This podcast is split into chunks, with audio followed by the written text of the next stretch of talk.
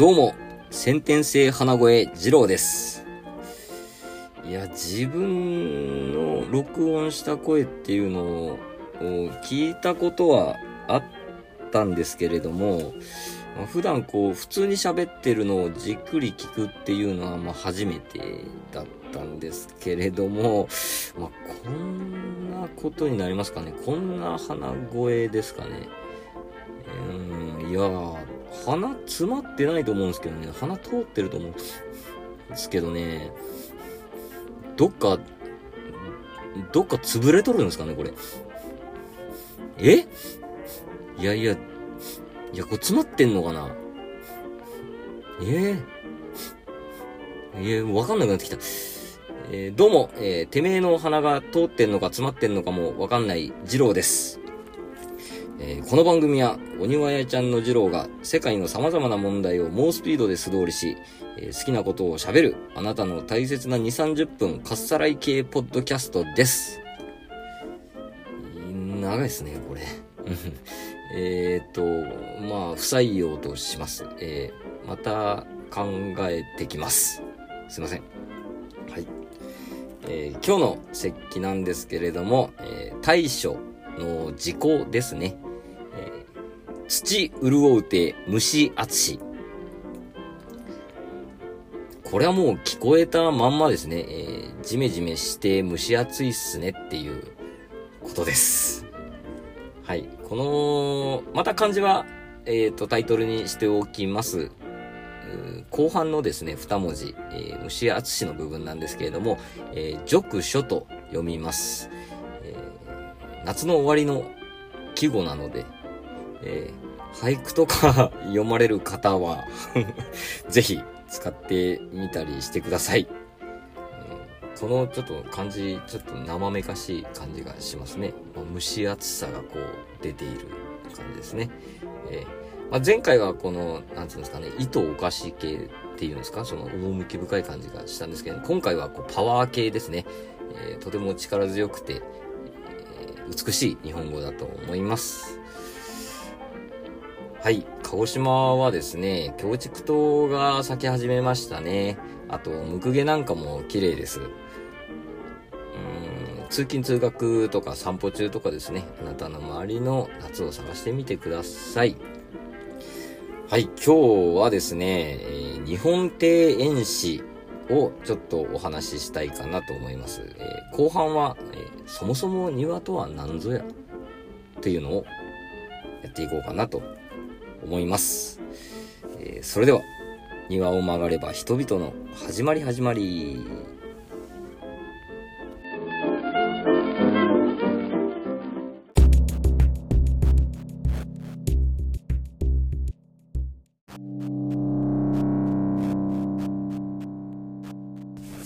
はい、本編です。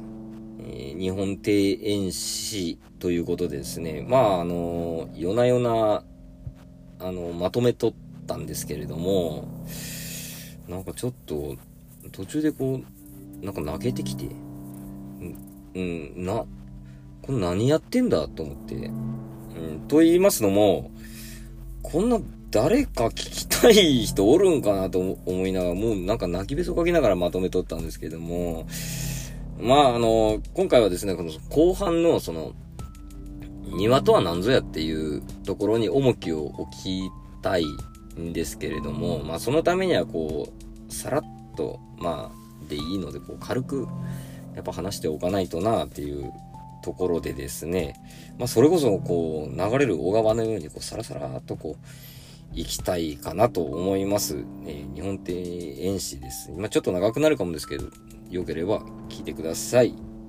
えー、まずですね、日本庭園史、えー縄文飛鳥時代から行くとなるとですね、またちょっともう、もうすでに重いですね。えー、まあ、縄文飛鳥時代にこう庭の概念があったかって言われると、まあわかんないですけども、えー古墳ありますよね。古墳の周りに、こう、なんかこう公園みたいな感じににしておったと。まあ、それがこう庭の起源ではないかっていうのがありますけれども、まあ、まあ、もうこの辺はすっ飛ばしましょう。えー平安時代から行きましょう。平安時代初期ですね。平安時代がまあ何年から何年かっていうのは、まあわかりません。えー、いや、これちょっと違いますね。あのー、軽くやるのと適当にやるのはちょっと違いますね。これは違うぞ。えっ、ー、と、ちょっと調べていきます。はい。はい。えー、平安時代、えー、794年ぐらいから、まあ、諸説あるみたいです。はい、794年ぐらいからですね。この初期ですけれども、えー、既存の池や沼を利用した園地。園地っていうのはこの草冠に外って書いて、外？ちげえか。まあ、なんとか園とか、あの、後楽園、後楽園でもねえな。うん。まあまあ、なんかそんな字です。で、で、園地の地は池ですね。が、できたと。まあ、要はその、もともとあったに池とかを使って、まあ、その周りをこう、庭っぽくしたっていうことですね。えー、代表例は、新鮮園とかですね、佐賀院園地。えー、これどちらも京都です。はい。えー、で、サクサクいきましょう。平安中期ですね。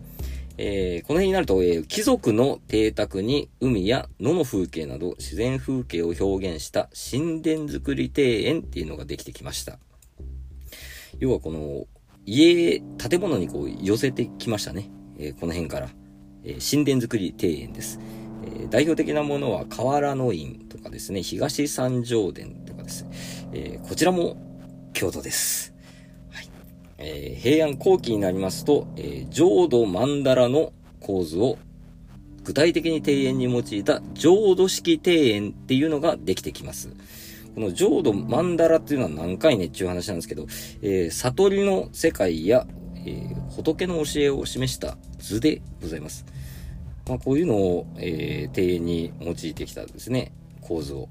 えー、代表的なものが平等院庭園、あとは浄瑠璃寺庭園ですね。どちらも京都です。はい。で、ここからですね、1180年代ぐらいから、えー、鎌倉時代に行くわけです。えー、神殿作りを受け継ぎながらも、武家時代の合法さを加えたと。まあ、要は、まあ、パワーアップしたんですね。うん。代表的な例は、西宝寺や天龍寺です。えー、どちらも京都です。はい。で、室町時代に行きましょう。1330年代ですね。から室町時代に入っていきます。えー、この辺はですね、時代精神と禅宗の自然観を反映したものです。えー、岩西、えー、石庭ですかとか、枯山水式庭園が発達してきました。枯山水っていう、まあ、の、聞いたことある方もいらっしゃるかと思いますが、えー、石とかですね、砂利とか砂でですね、水を表現する様式です。この辺で代表的なのが、大徳寺大仙院とかですね、えー、両安寺北条庭園とかですね。こちらも京都です。で、えー、1570年代になると、安土桃山時代に入っていきますね。この辺は織田信長とか、えー、豊臣秀吉とか、あの辺の時代ですね。えー、巨大な庭石や色彩豊かな色石を多用した地線干渉式庭園ができてきます。地線干渉式っていうのは、まあ、池を取り入れてきたっていうことですね。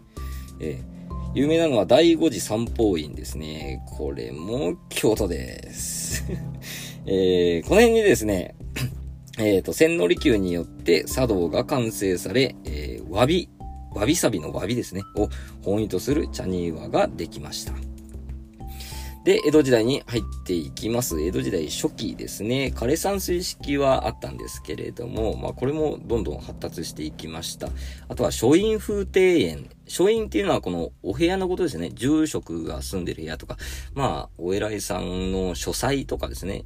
えーえー、そういう意味です。えー、書院風庭園と茶庭が融合した地線回遊式の大庭園が作られたと。えー、地線回遊式っつうのは、この池の周りに、その、園路というか、その、道をこう作ってですね、あの、池をぐるっと回れるようにしたような庭です。代表的なのが、桂離宮や、えー、修学院離宮ですね。えー、どちらも京都です。はい。で、江戸時代中期になりますと、江戸時代中期以降ですね、えー、各地の各、えー、名勝地の風景を出景として取り入れた大名邸が大名邸ですね、が発達してきました。この出景っていうのは何回ね、つうとこう、ぎゅーっとこう、なんつうのか、風景をぎゅっとこう縮めた、例えばこう、この岩をあの山とするみたいな感じの意味です。出景。はい。えー、地戦回遊式として日本三名園がこのぐらいの時代にできました。えー、岡山後楽園、えー、水戸偕楽園、えー、金沢兼六園、この辺が有名みたいです。えー、明治以降は、えー、明治維新の時にですね、多くの大名屋敷や庭園が破壊されましたが、えー、京都では、やはり京都では、地戦回遊式に流れや借景、借景っていうのは、あれです。えっ、と、まあ、バックの、あの、山とかを取り入れて庭とするみたいなことです。え後ろのでかい山を入れて庭を完成させると。いうのが、借景、えっ、ー、と、景色を借りるとか決まって借景ですね。とか、えー、茶室を取り入れた無理安庭園などが作られました。うん。まあ、さらっと行きましたね。えー、昭和以降は、まあ、そうですね。えっ、ー、と、まあ、ご紹介したい、いい、あの、策定家とかもいますので、その時に、えー、お話ししましょうかね。えーまあ、さっきからその京都、京都行っておりますけれども、やはりこう、名庭と言いますか、有名なお庭が多いなっていう感じですよね、やはり。まあこれね、えー、理由があります。京都に名庭園が多い理由っていうのがあります。ちょっとこれ説明させていただきたいなと思います。え、710年奈良に平城京ができます。まあ、奈良時代のこの首都ですね、奈良が。うん。えー、大三輪神社。えー、大きい神の神社って書いて、大三輪神社とか、えー、幸福寺とかですね、東大寺、法華寺、まあ、有名ですね、割とね、などが建立されました。えー、794年、えー、京都に平安京が建設され、えー、遷都したんですね。この遷都っていうのは、その都が移るっていうことです。首都が変わったんですね、京都に。で、まあ、どっちも盆地に作られた都市だったんですけれども、大きな違いは水です。雨が少ない奈良に対し、散歩を山々に囲まれた京都は水に恵まれておったんですね。えっ、ー、と、自然美を追求する庭になってきてから、こう、水が大事になってきたんですね。奈良は少し雨がなくてこう足りなかったんですね。水がね、少なかったんですね。あとはですね、仏教の性格の違いも一つに挙げられますね。えー、奈良時代、えー、寺院は哲学追求の場であり、えー、境内は祈祷の場であったと。また、え多くの仏塔や行動が作られたと。しかしですね、平安時代に入ると仏教の関心は国家の安寧から、え個人の救済へとシフトしていきます。えー、人間の内側を深く追求する姿勢を持ち始めるわけですね。えー、経典の学習よりも自己と対峙するための環境を求めて修行の場を自然の中へと移し始めました。まあ、つまりその、奈良にはこの仏像とかですね、まあそういうのを持って、この宗教を、まあ、だまあ、その大事だっていうふうにしてたんですけれども、まあ京都にこう移ってからは、その自然の中でまあ自分を高めていこうじゃないかという流れになってきたんですね。えー、仏教が目指す方向の転換が寺院の建設と修行環境としての庭園が深くつながるきっかけになったんじゃないかと言われております。まあこれが京都にその庭園が多い理由ですね。はい。まあ、長々と 皆さん何を聞かされてんのかっていう感じなっていると思いますけれども、すいませんね。えー、あとですね、まあなんで京都京都言ってんのかっていうと、まあ実はですね、僕行ったことなくてですね、京都、めちゃくちゃ行きたいんですよ。えー、特に11月5日に行きたい。まあ理由はもう言わずもがなじゃないんですかね。えー、なんか CM とか流させてもらいたいんですけど、なんか、ね、やり、始めたてであんまり聞いてる人もいないし、なんか、こっちから言うのもなんか、申し訳ないと言いますか、なんか、あれ、一応僕は、あの、オンラインチケットを買って、はい。めちゃくちゃ行きたいんですけどね、あの、死ぬほど忙しい時期なので、ちょっと無理かなと思ってですね、オンラインチケットを買ってたわけですけれども、えー、どうしめちゃくちゃ行きたいんですよね。お腹痛いとか言っちゃおうかな。いいかな。いいんじゃないかな。いいや。うん、まあちょっと、えー、行きたいっていう感じですね。はい。はい。とにかく11月とかも最高じゃないですか、もう。紅葉とか始まりかけてですね。えー、ライブ見て、どっか泊まって、酒飲んで、めちゃくちゃ楽しんだ後は、その、庭園巡りとかもいいんじゃないかなと思います。長くなりましたね。えー、次は、えー、庭とは何ぞやっていう話をしましょうか。まあ、この辺で一段落つけましょうかね。やはり喉が渇きました。はい。えー、日本庭園史でした。ありがとうございました。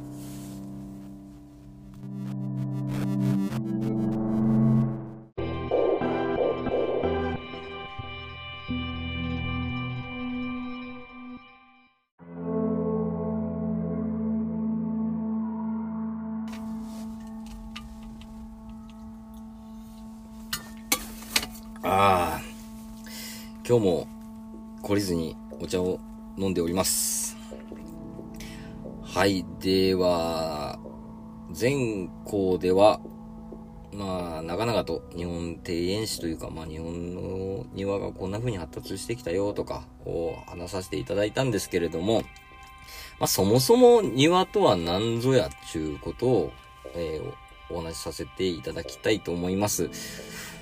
まあ、その庭を作る目的ですね。ちょっとお話しします。えー、時代や民族とかですね、宗教などによって、まあまあ様々なんですけれども、えー、自然美を活かして岩や石、木、水など、えー、自然を模してですね、自然の縮図を目指して、自然と一体であるという考え方は共通していると思います。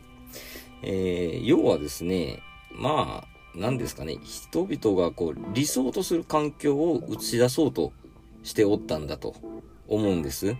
まあ、それはまあ、つまり、その楽園とかですね、浄土を表現していたのだと。まあ、この浄土っていうのは、その、仏とか菩薩とかがいる世界ですね。まあ、要は、まあ、天国、極楽浄土とか言ったりしますよね。まあ、天国みたいなもんです。まあ、それで庭を眺めて、自分自身や自分の死と向かい合う作業に用いたんだと。うんまあ、それが、まあ、徐々に私的なものに変わっていってですね、あとはまあ、権力とかですね、富の象徴となっていったんだというふうに。それでですね、今の時代でですね 眺めて、己と己の死と向かい合う、なんてことは、まあ、甚だ時代錯誤と言いますか、えー、まあ、時代が違うわけであります。ま、例えば、こう、おじいちゃんち、おばあちゃんちとかでですね、まあ、庭を見て、その、自分の死と向かい合うなんてことを考える人は、まあ、あんまりいないかと思いますね。うん。まあ、これから先は、こう、自動的見解と言いますか、その個人的な考え方なんですけれども、まあ、どんどん簡素化されていく中で、うんと、なんていうんですかね、もっとこう、マクロ化というか、こう、どんどんも、もっともっと落とし込んでいっていいと思うんですよね。えー、一日を振り返ったり、え、ゆっくり考え事ができる時間が作れればいいんだと思うんです。えー、つまるところですね、えー、眺めていて心が落ち着く空間であればいいんだと思います。まあ、その、今時の庭っていうか、まあ、うん、新しいお家で庭作ってくださいという方、こう、ちょっとスペースがあれば、こう、芝を張って、えー、玄関周りに木を1、2本ポポンと植えまして、まあ、それも、えー、立派な庭だと思います。えー、作る、まあ、ね、よく作ったりもしますけれども、うん、それも立派な庭なんだと思うんですけども、やっぱりこの、なんて言うんですかね、まあ、心が落ち着く空間ですね、であればいいんじゃないかなと思うんです。えー、で、都会に暮らしてて、まあ、そのアパートとかマンションに住んでて、えー、庭なんかないよって、賃貸だから、その庭なんかないよっていう方もおられるかと思うんですけれども、うん、なんだったらあの、ベランダに鉢植えを置くだけでもいいと思うんですよ。えー、朝、こう、カーテンを開けて、あの、観葉植物が揺れてると。うん、そんだけでも全然いいと思うんですね。もう、なんだったら、もう室内でもいいんじゃないかなと僕思ってて、えー、例えばですよ、リビングに好きな観葉植物とかをこう、置い、置くだけでもいいんじゃないかなと。えー、例えばテレビの横にこう観葉植物なんか置いて、えー、仕事から帰ってきて、えー、ソファーに座って、ああ、くたびれたな、つって。で、ぼーっとテレビなんか見てたら、こう、視界に、えー、観葉植物が入ってくるわけですよ。で、ああ、お家帰ってきたなとほっとできれば、もうそれ、庭って言っていいんじゃないかなと思います。ちょっと強引ですかね。いや、でも、なんていうんですかね、こう、敷居を下げたいというか、その、庭師とか、こう、庭とか言うと、こう、行、行々しいとか、こう、なんていうんですかね、こう、そんな、ね大したもんじゃないよと。うん、もっと庭というか、えー、その植物というか、まあそういうのにこう、身近に感じてほしいっていうのが、その僕の考え方です。うん。もう最近はですね、インドアジャングルとか、えー、アーバンジャングルとか行ったりしますね。えっ、ー、と、室内にこう、めちゃくちゃこう、植物とかを入れて、ジャングルみたいにしちゃったりするのもありますよね。えー、まあ画像とかで検索してみると、面白いの見れるかもしれません。うん、まあ僕はできないですけどね、あそこまではうん。まあとにかく、その、もっとこう、身近に庭を感じていただきたい。もう何でもいいですよ。玄関でも、そのトイレでも、植物をちょちょっと置いて、もうそれ庭ですから。あなたの。うん、強引ですけど。うん。というわけで、えー、今度の休みは、お花屋さんなり、えー、グリーンショップとかですね、まあ、ホームセンターとかでもいいですね。えー、行って、まあ、小さくてもいいですから、こう自分のこう気に入った、お、かっこいいなとか、かわいいなとかいう植物を買ってですね、えー、めでてみてはいかがでしょうか。あなたの庭を作ってみてください。うん、なんかちょっと、えー、偉そうになっちゃいましたね。すいません。はい。えー、二郎的庭概念でした。ありがとうございました。